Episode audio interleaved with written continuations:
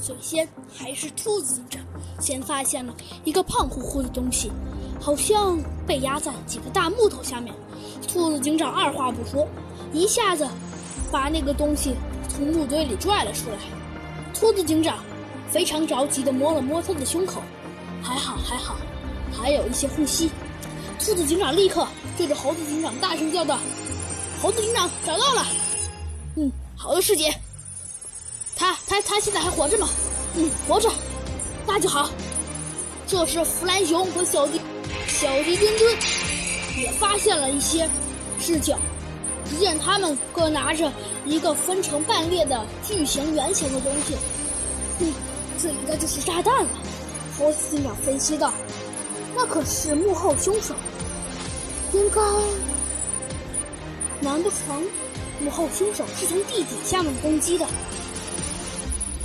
嗯，兔子警长、弗兰熊还有小鸡墩墩，我们一起去问问，呃，这里的这里的物业，他应该能给我们一些提示。嗯，好的，没问题，猴子警长。好的，猴子警长。过了一会儿，猴子警长打听到了一些消息，原来他们小区的确一直有一个长长的水管没有修，那个管道非常长。应该能通得下几个人进入，嗯，这就说明了一点，肯定当中有古怪。那么可以推理出来，既然这个水管是在小区里面的，就说明犯罪嫌疑人只有可能是这个小区的人。只见猴子警长又立刻向。这个小区的掌管者问到了一个非常重要的消息：这个小区的确有一个经常违法反律的人，他是一只犀牛，但是他的体型非常硕大，基本上没人打得过他。一只犀牛，巨型的炸弹，还有无数条线索。连接在猴子警长的脑中，忽然，他好像想到了什么似的，大声叫道：“我好应该知道罪犯了，罪犯应该就是犀牛那家伙！”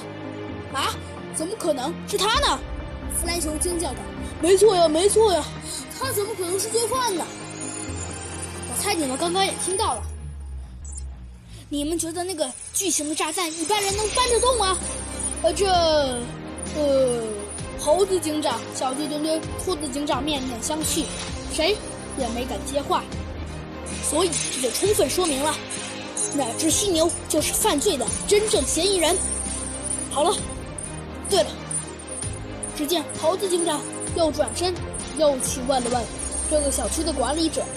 小区的管理者说，最近这个只犀牛有好一阵子他都没见过了。猴子警长更加确定了他的想法。哼，没错，好一阵子没见面。哼，没错，他就是躲在了地下，一直为破坏者联盟卖命。那可是，猴子警长好像突然又想到了些什么，但是他并没有说出来。就在这时，忽然，猴子警长的垃圾桶背后出现了一声细微的响动。